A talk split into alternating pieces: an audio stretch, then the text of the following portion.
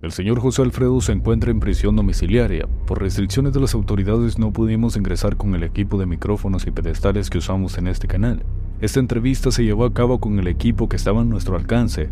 Por lo tanto, les pedimos una disculpa si la calidad de audio y video no llegase a ser tan buena como están acostumbrados dentro de este canal. Llegué por homicidio, me agarré con mi comandante a balazos. Eh, me dio tres balazos y quise correr, pero caí afuera del cuarto. Y ahí fue donde se empezó a cambiar mi vida, cambiar de vida de policía a delincuente. A los cinco años de haber ingresado, no sé, me entró la, de fugarme. Vi que había posibilidad porque estudié el sistema de seguridad, pues me fugué en una maleta, en una maleta de la cual me ayudó mi exmujer. Claro que nos preparamos, era tanto ella físicamente pesas y, yo en escapismo, era meterme una maleta, tomar respiraciones, bajar de peso. Yo pesaba 75 kilos y al último llegué a pesar 50 me meto yo ya la maleta y yo pues iba en posición fetal rígido, rígido, aguantando todo y a nadie se lo deseo. Tantos años en prisión. Y muy buenas tardes a todos ustedes. El día de hoy les traigo un episodio bastante interesante que la verdad vale la pena que lo vean completo. Estoy en la Ciudad de México y me encuentro con mi buen amigo José Alfredo. ¿Cómo estás? Muy bien, este Jonathan. Aquí queriendo transmitir un mensaje a la sociedad y especialmente a los jóvenes. Pues amigo, pues me gustaría que empezáramos con su historia. Pues mira, soy de la Ciudad de México.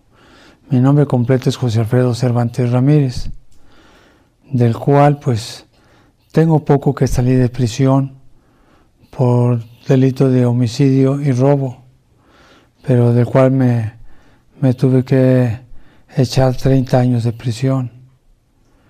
Y en realidad, pues esos 30, ya cuando me faltaban todavía unos años para salir, me dio la enfermedad de cáncer de colon.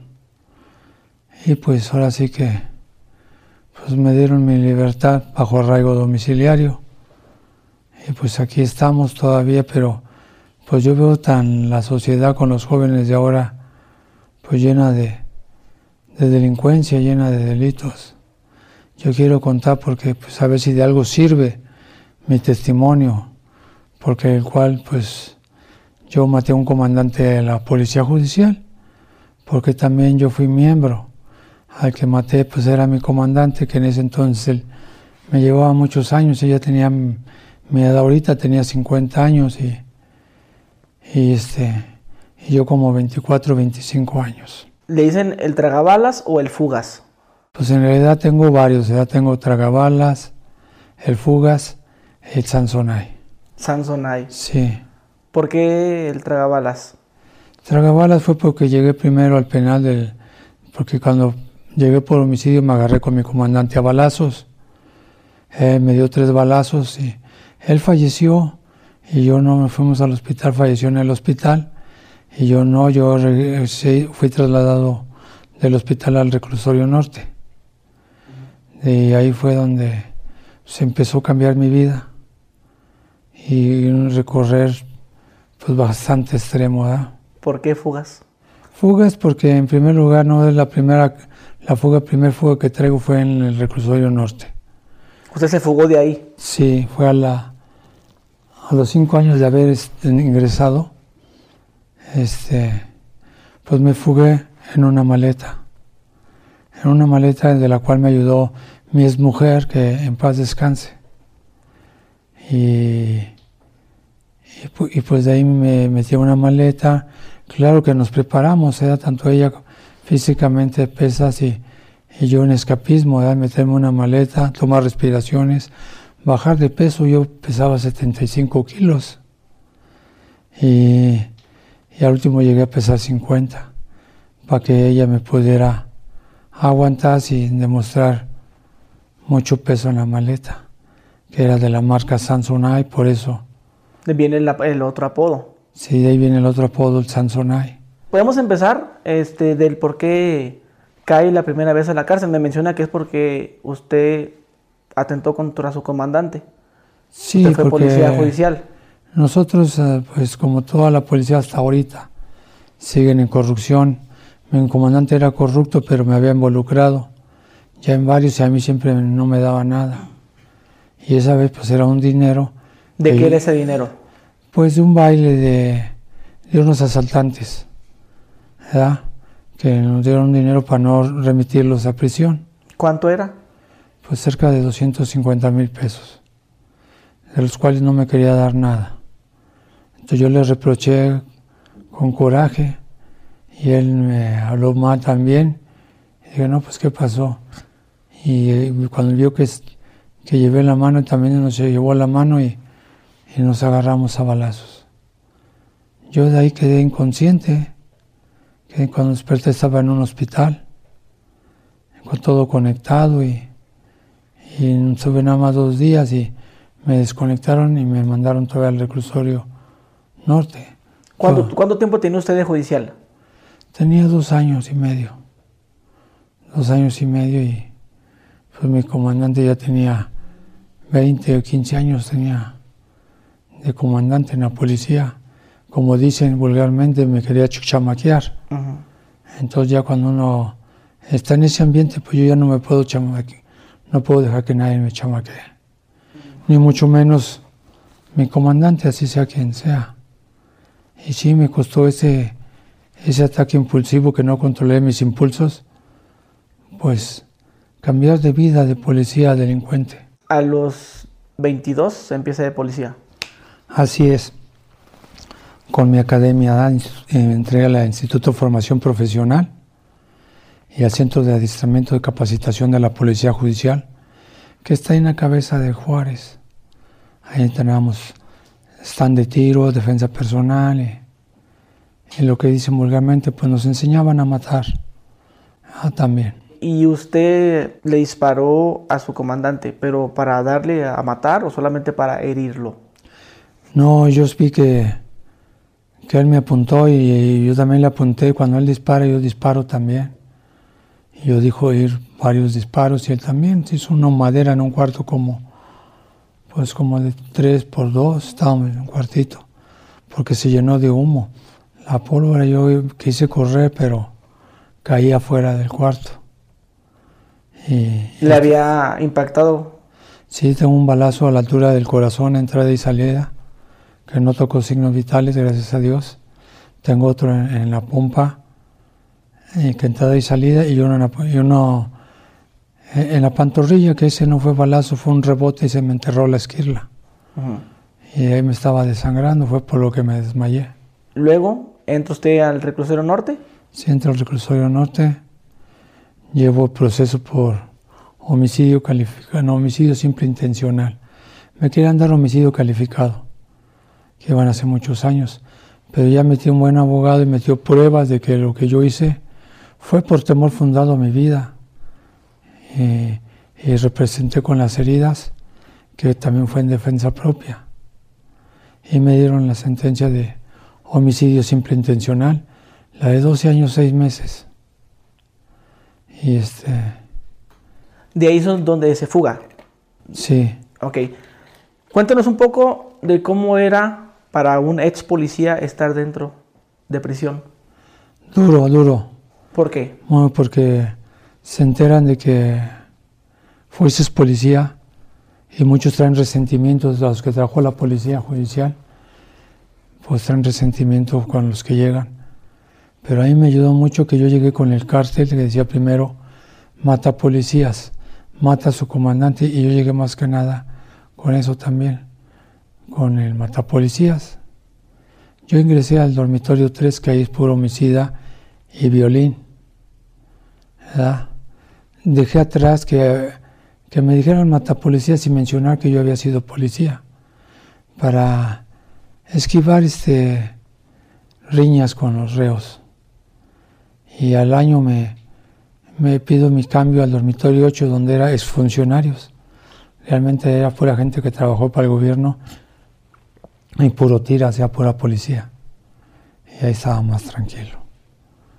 Este, no me gustó el proceso porque yo esperaba salir a suelto porque realmente yo me defendí.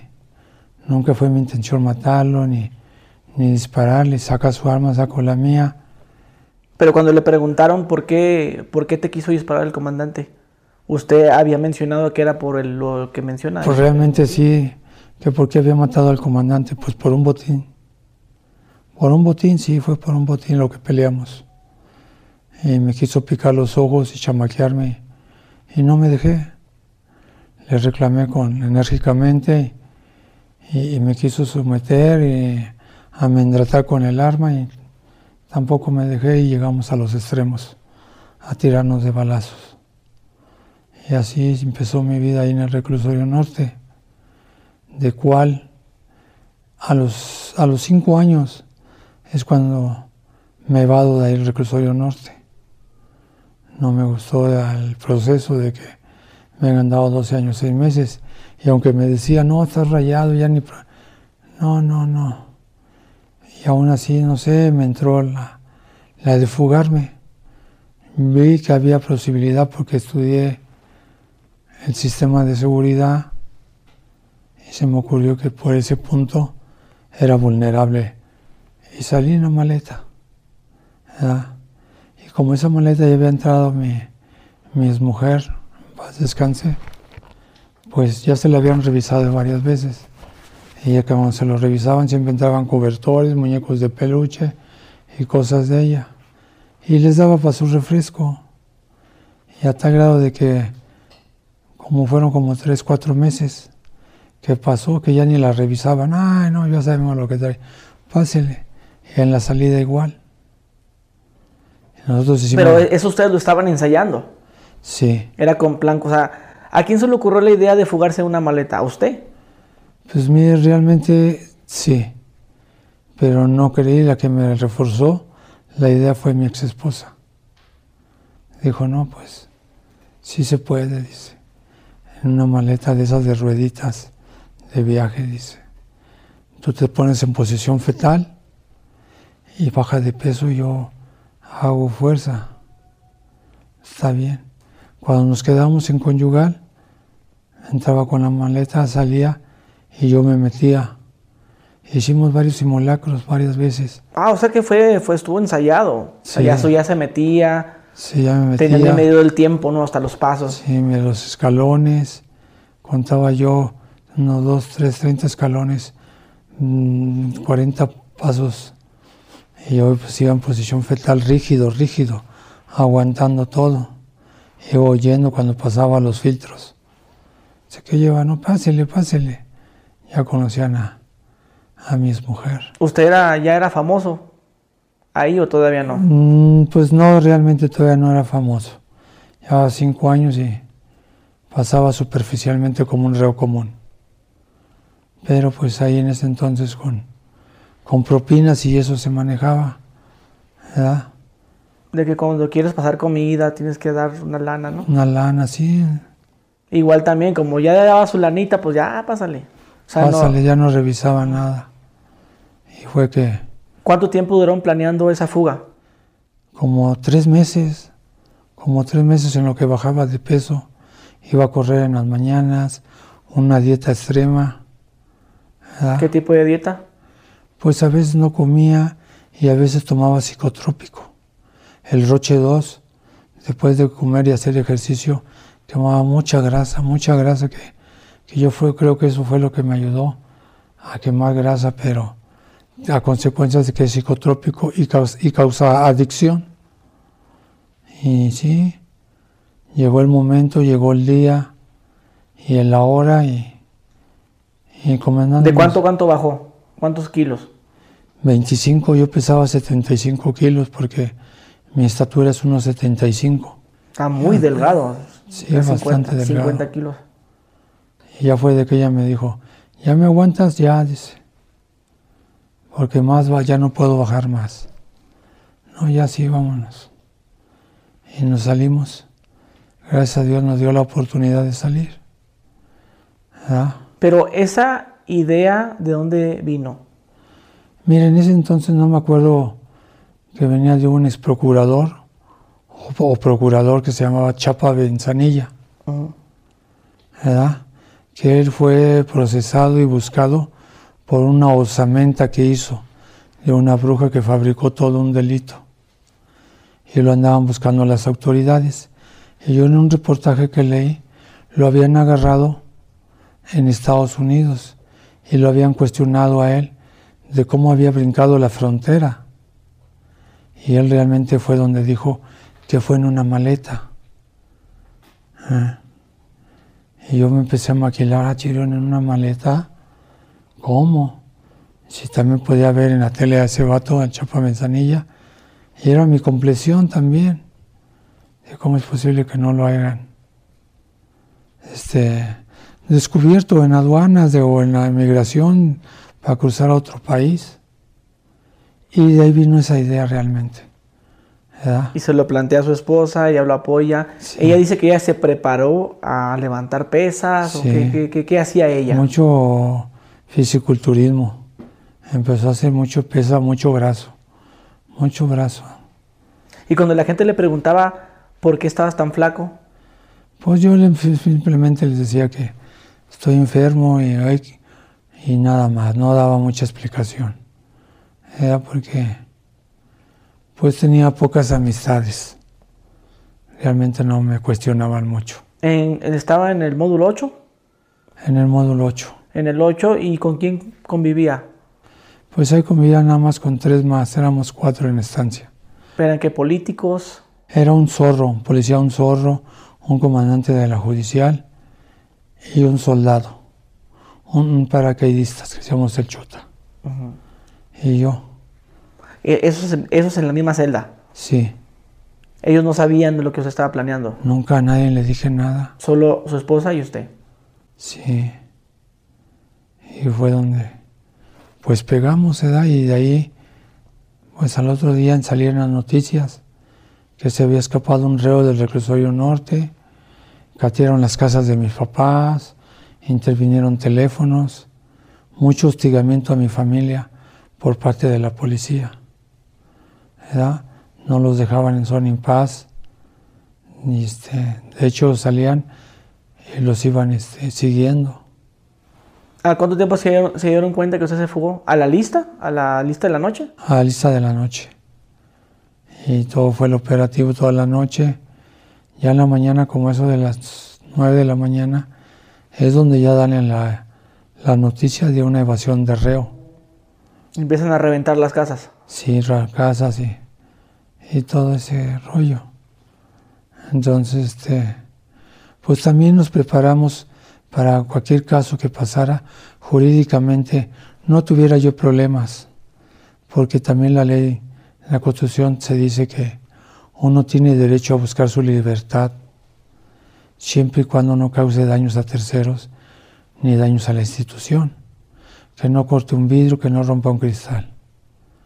Y como fue en una maleta, no, no incurrí en otro delito, pues fue limpia. ¿Qué, es eso? Es algo que yo no sabía. Yo no sabía que, que no es un delito fugarte. O sea, que no, que no es como que te recapturan y te aumenten tu condena. Eso ya tiene mucho tiempo. Hoy en día no sé si le hagan renovado la ley, pero también había escuchado desde la fuga del Chapo Guzmán que, que la renovaron porque en la familia si te ayudaba no incurrían en delito, tu esposa, tu hermano te ayudaba no incurrían en delitos, porque ellos tenían el derecho moral de apoyarte en situaciones críticas. Mi madre fue llevada a declarar, mi ex esposa fue llevada a declarar, y familiares fueron y no los detuvieron, nada más fue que les pidieron una declaración y salí absuelto por evasión de reo, me dieron mi boleta. Eh que ya era un delito federal, creo que fue en el, en el sexto distrito, en el juzgado del sexto distrito. Cuando se mete usted a la maleta, ¿cuánto tiempo es el trayecto desde la celda hasta el coche, no? Pues casi, casi media hora o tres cuartos de hora. Depende, pero como... ¿Y no batalló para respirar todo ese tiempo? No, porque ya lo habíamos hecho yo los tiempos. Pero ¿cómo, cómo hicieron esos tiempos? ese, ese, simulacro, eh, qué bueno que lo menciona, el simulacro se lo hacían dentro de, la conyugal. Sí. O sea, si usted duraba los 30 minutos allí. Sí, 45 minutos llegaba a ser el máximo que aguantaba. ¿Por qué? ¿Qué, sentía? Ya empezaba yo a sudar el calor. Y, este, y ya después de 45 minutos sí me empezaba a dar sí, claustrofobia. Y dije, no, ya, ya me cansé porque es una posición fetal es cansada también. Se te con tus rodillas en los pechos. Sí, se te cansan las, las rodillas y lo principal a la espina dorsal, ya donde yo ya pido salir. Ya hasta aquí. O sea, 45 minutos era lo máximo que duró y usted le dijo a su esposa que calculara el tiempo lo que ella hacía caminando. Sí. Ella el último, lo, el máximo que salió varias veces fue el último fue de 35, que fue el más duradero. 35. Sí, porque salimos a las 7 de la mañana, me quedo en el turno de noche en la conyugal. Salimos a las 7 de la mañana y voy a mi módulo y paso lista. Le digo al guardia, señor, estoy en conyugal. Va a salir mi esposa a cambiar la ficha. Ah, bueno, está bien. Está bien, Cervantes. Ya sabe que luego le doy para el refresco. Ya está hablado, órale. Ya me regreso yo a conyugal. Y mi mujer me estaba esperando ahí. ¿Eh? Y es donde me meto yo ya la maleta. Y ya desde la conyugal ella me saca. Hasta allá. Que esa vez tuvimos hasta suerte porque casi fue de 25 30 minutos. ¿Eh? ¿A dónde va? cuando salen de ahí? Pues me voy a Zapopan, Jalisco, a Guadalajara. Ahí tenía... ¿En qué se va? ¿En el coche o en autobús? No, no, no, en coche. En coche realmente. ¿eh? Hay una amistad, nos lleva una amistad también de mi señora. Nos lleva hasta allá a Guadalajara. Y ahí donde pues llegamos. Y ahí me paso casi pues un año y cacho, cuando un grupo especial de la Ciudad de México me localiza porque han de haber intervenido los teléfonos. Y aunque yo me cambiaba de domicilio, no, no, estuvo fuerte ese operativo. A me agarraron. ¿No se comunicaba con su familia usted? Pues sí, en dado caso que a saber cómo estaba mi madre, pero no le marcaba yo a la casa le marcaba la casa de unos vecinos. No sé si se habían dado cuenta, como tenía constante vigilancia, también han de haber intervenido el teléfono de los vecinos y checaron y sí sabían que yo hablaba. ¿Cómo vivió su familia el que usted se haya escapado? ¿Mucho acoso? Mucho acoso, mucho acoso, la verdad. El último hicieron un descaro de meterse a casa de mi madre y quedarse a vivir ahí por meses. Ella tuvo que salirse de su casa y meter pleito jurídico para que se pudiera salir la policía de su casa. Eh, que fue el colmo, ya decimos, no, pues, pues habla, no, tienes problema, madre, mételes este, demanda y, y sí, tienen que salirse, es una, ¿cómo se les dice? Cuando invaden. Sí, pues invaden ahí la casa La Brava y nunca enseñaron algún documento que, que avalara que ellos tenían que estar adentro de la casa de mi madre. En paz descanse mi madre también. ¿Y su esposa se fue con usted a Zapopan? Sí, ya nos fuimos allá, estuvimos un rato con un primo que era herrero en un taller. ¿Usted trabajó con él? Sí, trabajé con él, herrería rústica, artesanías muy hermosas. Y sí me gustó, me gustó ese tiempo y, pues ahí anduvimos pegándole al herrero, pero es pesado. ¿Cuánto tiempo duró trabajando de herrero? Pues el año, el año que estuve casi afuera más, el año que estuve afuera. Ah, o sea que pasa un año y luego lo recapturan. Sí. Al año. Al año, dos meses, algo así. ¿Cómo lo recapturan? Pues ahí en un departamento, yo llegué a rentar un departamento. Y un día en la mañana... Ahí mismo en Guadalajara. Sí. Y despertando, a mí este, me habían dado una combi, mi familia, mi madre, para que yo me moviera por allá. La combi tenía placas del DF. Íbamos a salir a hacer compras del supermercado. Tempranito, cuando salgo y abro la, la camioneta, pues, me caen este, varias unidades.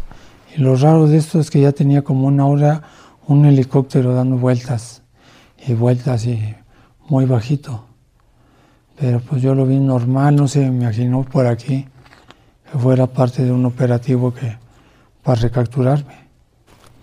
Estuve en la Procuraduría de, de Zapopan, Jalisco, porque en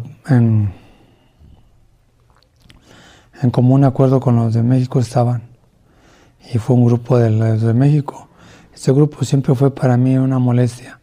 El grupo Gary, que a la fecha existe. Ellos se anduvieron frontera sur, frontera norte, siguiéndome. Varias veces me tuve que salir cuando veía que, que andaban cercas. ¿Y cuando regresa al reclusorio? Pues fue duro, ¿verdad? Porque las autoridades no perdonan. Los guardias estaban muy ardidos, porque se había hecho una investigación de 80 detenidos. Los de dormitorios, los del túnel. Puro custodio. Sí, custodio, aduanas, el director, el coordinador. Y fue una... Cuando yo llego, varios me...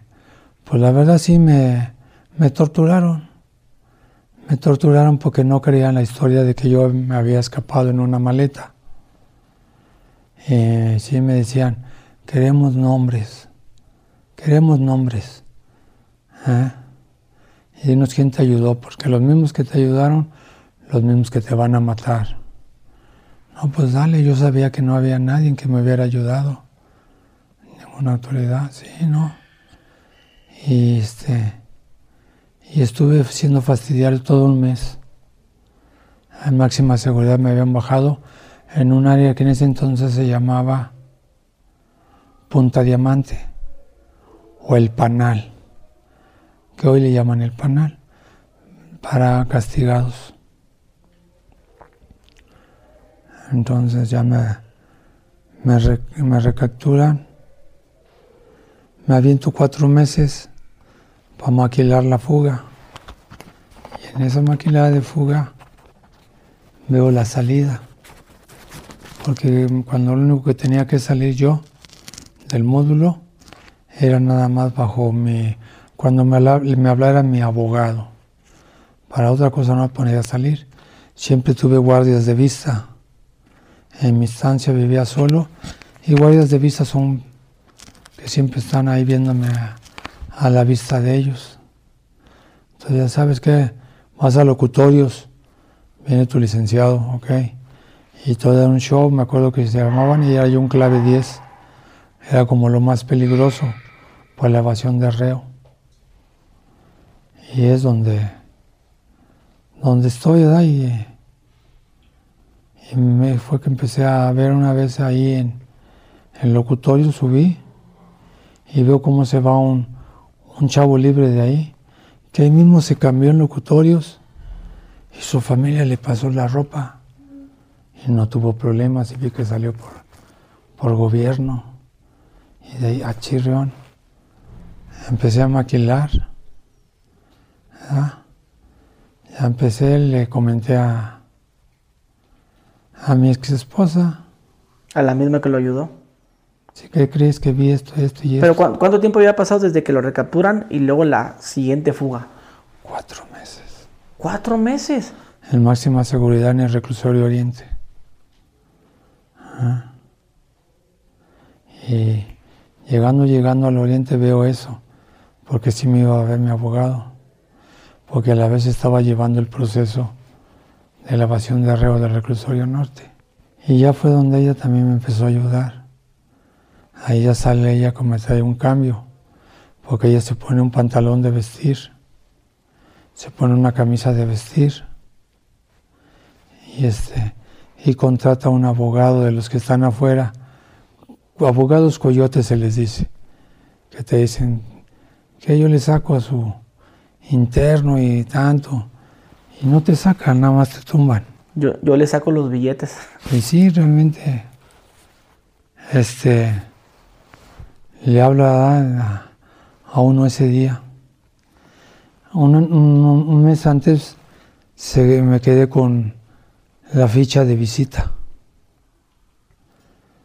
Y sí, lo único que pasó que tuvo que esperar a mi señora a que todos salieran esa vez y después ella había extraviado la, la ficha. Entonces les pasó, ya no hubo nada y volví a entrar normal, pero yo esa ficha la tenía guardada. Y ella tuvo que ver nada más por una credencial de lector mía que ella tenía. Y ahí es donde tenía que yo entregar la ficha y sacar este mi, credencial de lector, que ya fue lo último y muchas veces no me formaba, me brincaba. ¿verdad? Donde estaban entregando las fichas, yo así, sordo, sordo, sordo, gordo y pasé. Gracias a Dios. Ya en la última puerta es donde te piden la credencial del lector, porque cuando tú entres y te dan la ficha, tú la tienes que dejar ahí. Hicimos un paro técnico, pero seguimos. Disculpe. Pues algo da. Ella en locutorios este, entra con el, pasó con este abogado a locutorios. También dio un pal refresco con tal de que la dejaran pasar con el abogado. No se les hizo pesado. Yo en esos cuatro meses, la mayoría de los guardias no me conocía. Cuando yo fui trasladado, fui ingresado a máxima seguridad y no todos los guardias me conocían. Cuando subo para locutorios que me mandan llamar, este, se van dos guardias conmigo. Ya subimos, porque está subterráneo en máxima, subimos arriba y rumbo a locutorios, entre ellos empiezan a hablar. Mira, lo que tú lo llevas acá, dice, yo voy a hacer unos cobros, tranzas que ellos traen allá adentro. Y yo digo que se va. ya es uno nada más. Llegando allá, sí, empiezo yo a palabrar con el guardia. ¿Qué onda, mi jefe? Hoy viene mi mujer, ¿no? Y este, tenía restringida la visita, todavía no me daban. Y más porque sabían que ella me había ayudado. Ella entró con otro nombre y le dije que no era mi mujer, que era mi, mi novia. Hoy viene mi novia, jefe, ¿no? Dame chance de estar un, no te voy a dar 20 minutos, pero le vas a entrar. Sí, mi jefe, ya sabes, órale, no te vayas a mover de aquí. Y él me dejó ahí solo en locutorios. Hablé poquito con el, el abogado y los despedimos. Ok, estamos en contacto con usted. Y ahí voltea, y ahí traía unos, una bolsa de tamales. Y se quita este, la camisa y trae una blusa estilo top. Ahí lo echa ahí mismo en los tamales. Y como están las unas, unas barras, ¿cómo se dice? Está la reja de metal. Y abajo te cubre, como del cuerpo para arriba, te cubren este ladrillo, locutorios y después se quita el pantalón. Y lo echa ahí también. Y este y ya me pasan los tamales supuestamente por por ahí. Y yo me doy la vuelta porque ya mi abogado me dio chance de estar el guardia me dio chance de estar con, con mi chica un rato y ahí estuve. Ya no del lado de los presos sino del lado de este lado. Y agarro la bolsa y cuando veo que era, era, quince, era quincena, era día festivo, no recuerdo qué día festivo era, este, incurro a los baños, me meto a los baños y ahí me cambio, me quito el uniforme de beige, me pongo el pantalón, la camisa, me había dejado la barbita de chivo más grande, estaba mucho más grande y me puse unos anteojos de aumento. Y de ahí pues, pues salí. Salí con la ficha colgada, como si fuera de salida y todo. Ya fue de que, pues realmente, pues, creo que fue Dios que me dio esa oportunidad. Está muy difícil y lo más de máxima seguridad. Sí. Este, eso me hizo notarme más en los medios, en las autoridades, que me creían todo un, capo, ¿no? que en realidad no era, sino que también sabían. La autoridad sabe que fue ex agente de la policía. ¿eh? Yo 20, 20 años en Tamaulipas, cumpliendo allá los delitos también. Aquí ya les había echado yo cinco años. ¿Cuánto tiempo de su vida ha estado preso? 35 años. En total. Ok, sale de eh, vestido de abogado usted, ¿no? De abogado.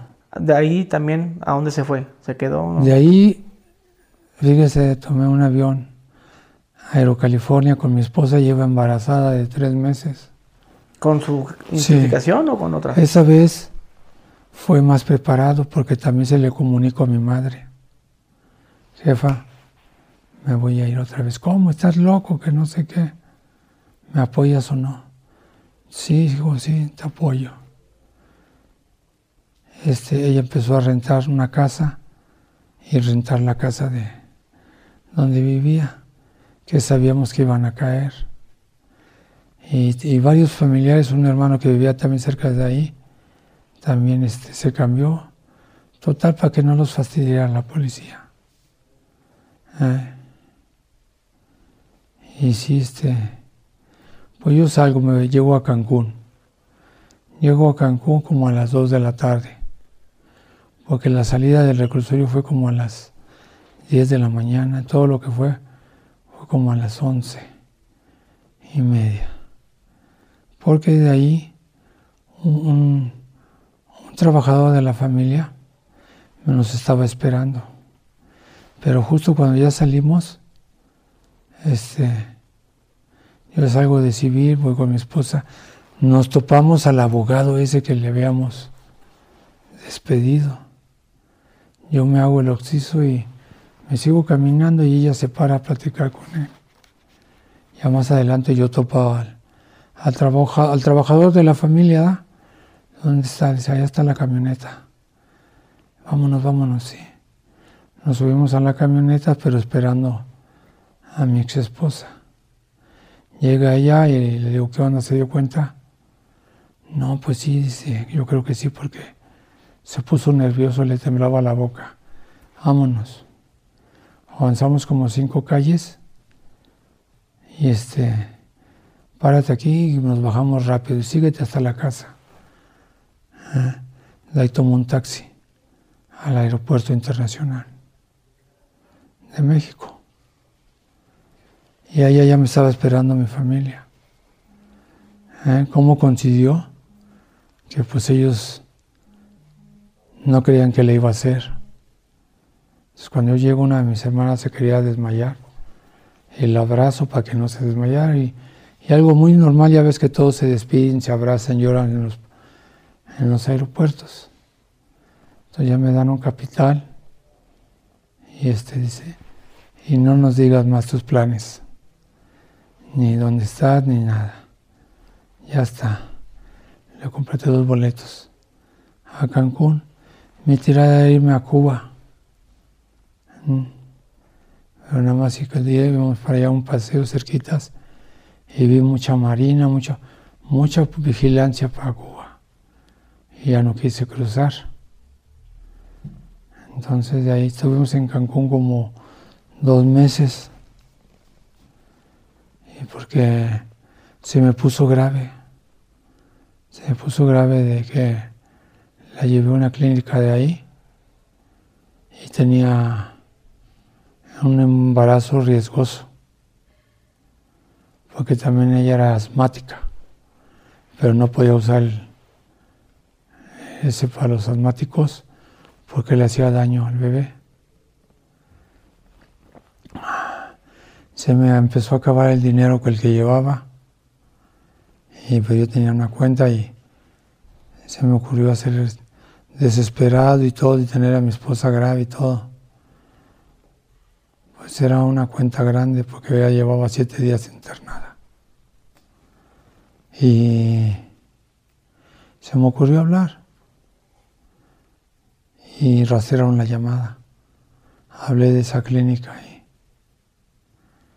ya se fue, Me llegó el dinero, voy, dan de alta a mi esposa, la saco, justo cuando estamos saliendo del hospital, llega el grupo. Otra vez. Otra vez. ¿Cuánto tiempo había pasado? ¿Tenía libre? Ya libre ya llevaba que tres meses. Tres meses, ah, duró menos esta vez. No, libre duré más. ¿Cuánto? Me aventé casi seis años. ¿Libre? En Cancún. No, estuve variando. Ok. Llegué a Chiapas, me regresé otra vez hasta Veracruz, al puerto de Veracruz, y de ahí nos fuimos a la sierra, a la sierra norte de Veracruz, porque ahí tenía un familiar, mi ex esposa, su abuela, pero estaba espectacular para esconderse, no era un ejido, no había policía, había gente, agente ejidal, era la máxima autoridad ahí, y mensualmente llegaba una patrulla de soldados a hacer su recorrido ahí. Y pues ahí ya este, me quedé, me quedé porque también estaba especial, estaba cerca del mar y también había sido una recomendación de los doctores que viviera al nivel del mar para no usar el paracetamol. No sé cómo se le llama. ¿Es asmático usted? No, yo no. Mi, mi ex mujer, o sea, para descansar y así. Ok, entonces dura seis años libre esa segunda fuga. Y lo agarran saliendo del hospital. No, no nos agarraron. Del hospital yo ya había salido. Cuando ellos llegan y me doy cuenta que ya estaban ahí. Ah, ok. Y ya me empiezo yo a mover. Me voy allá con la abuela. Allá me aventé un año. Entonces en ese pueblito había una caseta que te cobran por hacer una llamada.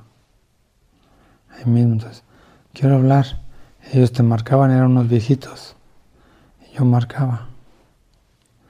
En ese año yo ya había puesto un negocio en ese pueblito.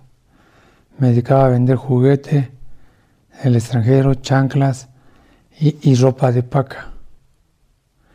Y puse una especie de, de boutique.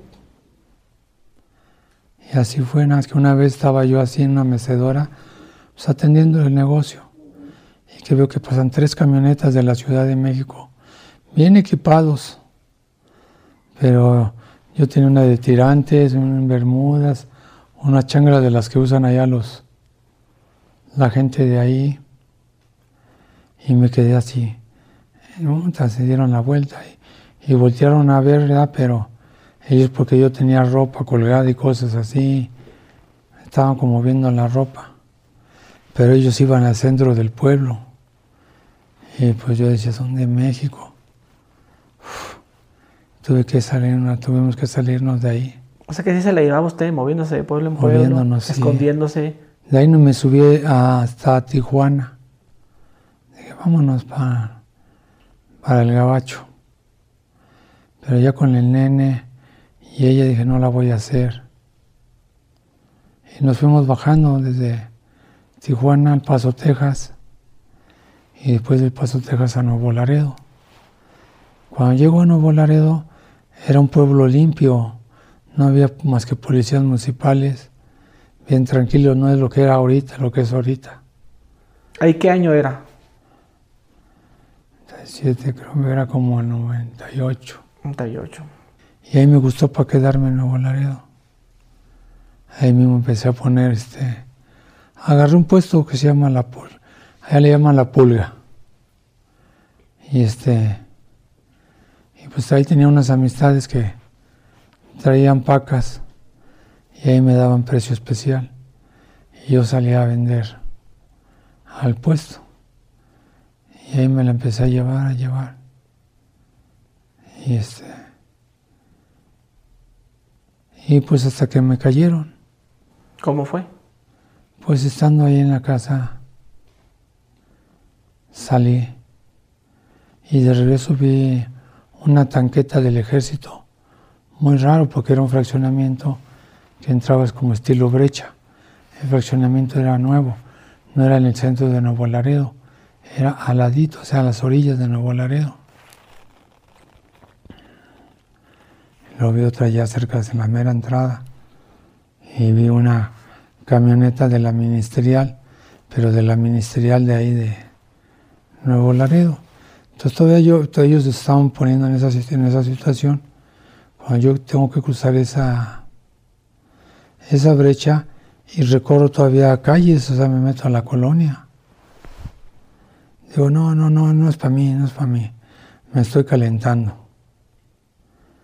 Pero ya cuando paso las tanquetas y me meto, mm, no se mueven las, las tanquetas del ejército, se mueve la camioneta de la ministerial. Y dije, no hombre, ¿qué pasa aquí? Estaba mi señora en la casa.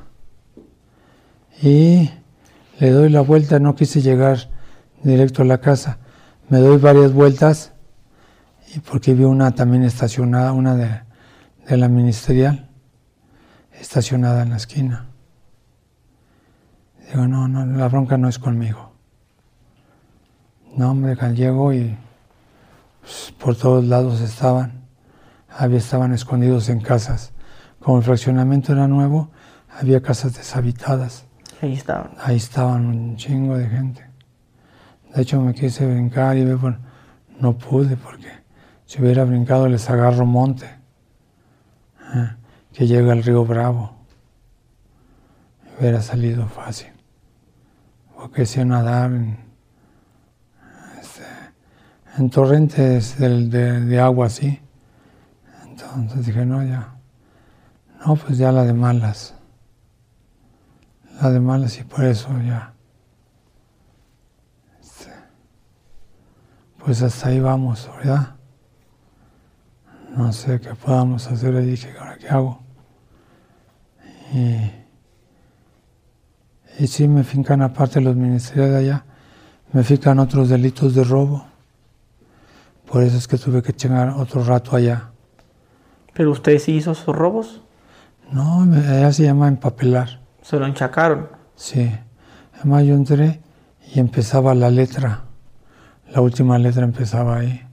Los Zetas. Sí. Se salían los ministeriales y entraban a hablar conmigo. ¿Esto qué es aquí, pinche chilango? ¿Qué andas haciendo en estas pinches tierras, güey?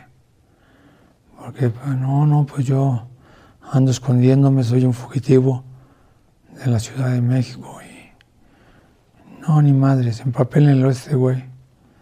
Y me avientan cuatro robos de seis, de cinco, uno de doce y uno de trece.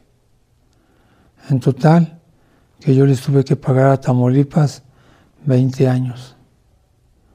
20 años que no podía yo hacer nada porque ellos tenían controlado todo. Jueces, policías, todo.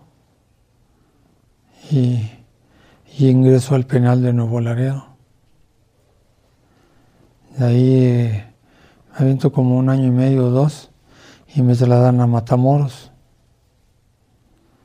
De Matamoros me aviento ahí también otros dos años y me avientan a Reynosa. En Reynosa igual otros dos años y me avientan a Ciudad Victoria, otra prisión. Y luego de ahí me avientan al, al penal de Altamira, que supuestamente en ese entonces era una cárcel nueva pero está ubicada en lejos de la urbanidad, no hay nada. Y ahí ya no era la última ley, eran los que gobernaban. Ahí eran los que gobernaban, ya eran los del, los del cártel del Golfo. Que no podías hacer nada porque todo estaba controlado. Por eso no, no pude contratar abogados ni nada porque la estás moviendo, ¿verdad? o algo iba a pasar. Por temor, bueno, de cómo le hago el tiempo pasó y pues me dan libertad. Me dan la libertad, les firmo y todo y me dan ya, no, supuestamente ya no, no, no debo nada en Tamaulipas. Salgo de prisión unos pasos y ahí me bloquean los de grupo rastrero del, grupo Gary. Y ya me leen mis derechos. Usted va a ser trasladado a la Ciudad de México, al reclusorio norte, por el delito de, de homicidio simple intencional. Ah, su madre. Pues ni modo. Vamos a movernos. Estuve casi todo un día en Ciudad Madero y de ahí nos trasladamos a Tampico, al aeropuerto, a hacer trámites para subirme al avión y trasladarme porque pues, eran varios los, los de los policías del DF. Y ya regreso aquí. ¿Se vino en, avión comercial o en avión? En avión comercial. Esposado, sociedad. Y todo, uno aquí, otro acá, otro, otros atrás. Y todo. Nos sentamos hasta atrás para evitar que la gente se espantara de pues, que yo iba esposado o que pudiera pasar algo. Fuimos los primeros que abordamos y hasta atrás. Aterrizamos aquí en la Ciudad de México.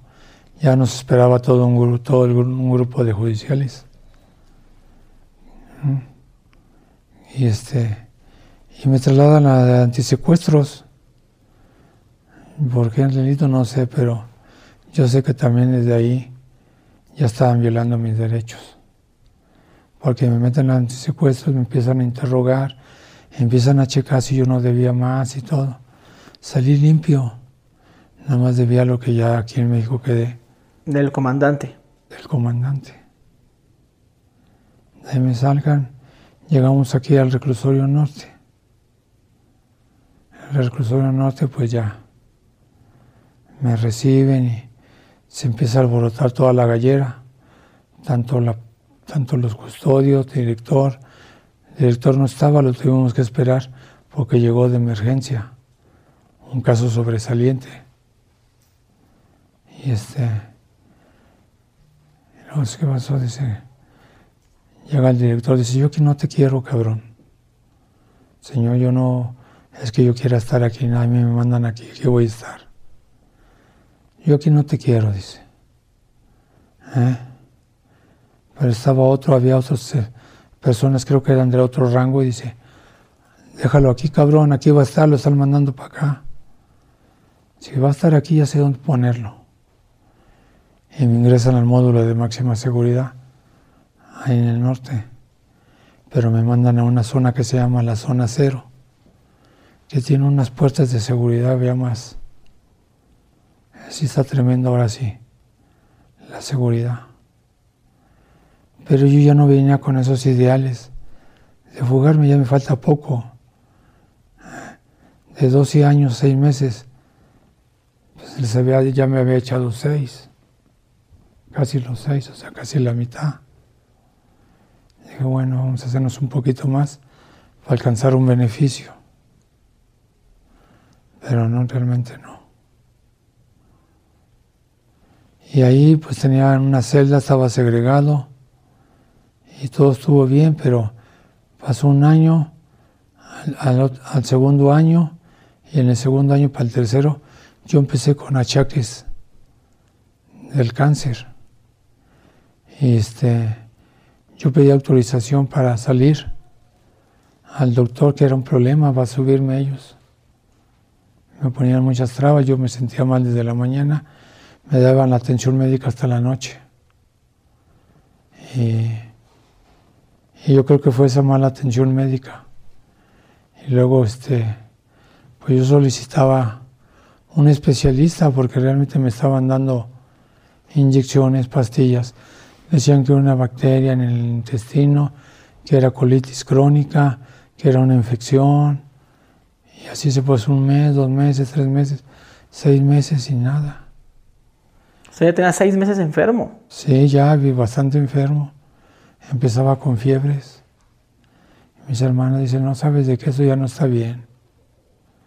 Yo me metí a derechos humanos. Yo temía a que ella la movieran porque fue lo que me dijo el director.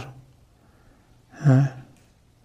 Si no la muevas, güey, porque te mando a Oaxaca o, a, a, Chihuahua, a un federal. Entonces dije, carnal, es que no, no, dice ni madres. Y ya fue que ellas meten, y por parte de derechos humanos, pego y me sacan a un especialista. Él fue en Belisario Domínguez, en el hospital, con un oncólogo, donde él me detecta si es un cáncer de los más agresivos, en estado avanzado. Y al principio pues no lo creía. No lo creía porque pues nadie de la familia había pasado por, cáncer. Yo llegué muy bien de Tamaulipas, yo ahí abajo me, me enfermé de diabetes, de hipertensión, y luego me vino el tumor con gangrena. Realmente llevo dos cirugías donde me están dando poco tiempo de vida. ¿Usted cree que le quede poco tiempo de vida? Pues mira, en primer lugar, me dijeron los especialistas que me operaron, así que te damos a ti término de vida, te damos seis meses. ¿Hace cuánto? Hace ocho meses. O sea que pasé, ya llevo dos meses de ganancia con vida. Si el cáncer que tiene eh, empezó de colon y luego se fue subiendo. Pues no, como se le dice cuando se esparce, dicen que ya tengo invadido metástasis. Tengo invadido el hígado y los pulmones. Esto ya no alcanza ni quimioterapia, ni sería muy cruel de nuestra parte estarte metiendo a, operaciones y quimioterapia si sabemos que no vas a quedar. Si te damos la opción de paliativos, ellos te van a llevar a sobrellevar el dolor porque son expertos en, el dolor hasta tu deceso. Y sí, si gracias a Dios llevo una lucha de, de pedir el arraigo domiciliario para poder morir con una muerte con dignidad en mi casa. Que de hecho es lo que hay que aclarar, que estamos en su casa. Sí. No puede salir de aquí. No, no puedo salir. Y pues aquí estamos, ¿no? O sea, viendo esto y digo, bueno. ¿Tiene algún brazalete? No. No. No tengo, tengo que dar un informe mensual al juzgado. Ya, bueno, pues Ir a firmar y todo eso. Mm, pues mira, hoy se fue este una hermana a llevar mi firma y, y las recetas porque mensualmente me están llevando a paliativos. Y, este, y ahí está ella llevando, pero no tengo brazalete. Lo único que tengo es como mi prisión domiciliaria aquí en mi casa. Bueno, casa de mi hermana, que es mi abuela. ¿Hace cuánto que salió libre? Tengo ya un mes, una semana. O sea, tiene poco. Tengo poco. Porque... ¿Cuánto tiempo estuvo peleando la libertad? Como seis meses. o sea que tenía seis meses enfermo, seis meses peleando y ahorita, hasta ahorita. Sí, ya detectándome el cáncer y que no, que voy a morir, se empezó a meter. Pero llevó una audiencia y fue revocada, que porque el diagnóstico de, de los doctores no estaba bien específico. Tuvimos que esperar otra vez, los, voy a cancerología. Al, al INCAN le llaman y aparte de los datos del, de los doctores del reclusorio. Entonces ya tuvo que entrar peritos en discordia. Tuvimos, mi familia contrató a un perito particular. Ellos también dieron su médico forense hasta que llegaron a la conclusión de que yo ya no me puedo valer por mí mismo. Ya no puedo caminar, no me puedo bañar. O sea, todo el tiempo está acostado usted. Sí, todo el tiempo estoy acostado. ¿Cómo se siente? Pues mira, soy este hombre de fe. Creo mucho en Dios. Y yo sé que Él va a tener la última palabra. Hasta aquí, hasta aquí. Por lo menos lo tomo con dignidad, sobrellevarlo. Y hacer recordancia, ¿no? De, pues que fui tremendo también, ¿no? Que ser que fue un santo. Por eso yo les recomiendo a todos los chavos de ahora que no deja nada bueno andar delinquiendo ni andar drogándose. ¿Que se le hace fácil el camino? Sí, sí, porque yo realmente reconozco que la regué, también a sacar mi arma y a afrontarlo a balazos. o sea, eso lo, lo, ha llevado hasta ahorita. Hasta ahorita. Hasta ahorita me Como que se hubiera estado mejor haber pagado los 12 años. Sí, la verdad. Hubiera pagado y, y tal vez no estuviera así de enfermo. ¿Cree que las preocupaciones son las que lo llevan a su enfermedad? Yo creo que sí. El andar acelerado, el andar pensando ya me van a caer. Sí, mira, yo estaba estudiando por qué me dio, pues realmente no lo aclara nadie. Que esto viene de falta de perdón, otros dicen que, que por tu estrés, tu ansiedad y tanto tiempo metido bajo presión y luego solo en una en prisión sometido. y todo eso. Así sometido realmente. ¿Y actualmente qué hace para vivir? No, nada más mis hermanos, me, la ayuda de mi familia da, y que ellos a veces pues se ven imposibilitados en, en tenerme bien abastecido, porque pues también viven al día. O sea que sí, batalla actualmente con... Sí, la verdad sí. Con los pocos, o sea, consume medicamentos. Sí, por eso vamos a, a paliativos y y pues realmente pedir los medicamentos ahí, pero nunca, nunca están este, abastecidos casi bien ellos, sufren de desabastecimiento. Me dan una receta para que yo lo consiga por mi cuenta, pero a veces me he tardado en surtirla porque pues no hay dinero realmente, ¿no? Aparte pues ya tengo una hija de 19 años y una de 17 son las que me preocupan porque su madre ya falleció. Entonces realmente, pues siempre le pido a mi Dios a ver, que creo mucho en Él sé que hasta ahorita Él ha actuado, porque ya un vecino u otro han agarrado y se han prestado a, a cooperar. Y por eso estamos con ellos de buena voluntad que son cristianos, católicos, y ayudan de buena voluntad a la familia. Y a mí también lo hacen porque saben mi situación, me conocen de muchos años y saben cuántos años, cuántos años estuve en prisión. Y, este, y pues hasta aquí vamos. ¿Y, se, se, arrepiente de algo usted? Pues mire, ya sería muy tarde para arrepentirnos, ¿no? Porque ahorita lo que tengo que llevar es toda la actitud para adelante. No quiero caer anémicamente porque no me ayuda para mí, para mi enfermedad. Tengo que estar positivo, tengo que tratar. Y para eso me refugio, me refugio espiritualmente, en la fe cristiana. Y, pues ayudan los hermanos. De una otra manera también me ayudan. Y pues gracias a Dios le doy, ¿no? Porque me sigue apoyando. No, pues yo creo que ese sí es un buen mensaje el que le da a los jóvenes, que usted pues lo vivió. No quiero que pasen ya después de muchos años y reflexionen, ay, la regué. sí, que o sea, que, sepan, que anden ahorita de que vamos a aventarnos un jale. O... Que anden armados y, y, que matan gente por matar, no, no. Porque el día que los agarren no va a haber chance de nada van a estar presos. Y a nadie se lo deseo. Tantos años en prisión. Pues igual, de cualquier forma, pues le, bueno, en el, aquí en la descripción del video le dejaríamos sus redes sociales. Bueno, yo no las maneja usted, pero su familia. Igual si usted quiere dar un consejo, si quieren hablar con usted, que alguien le quiera pedir un consejo, o si los quieren apoyar también, digo.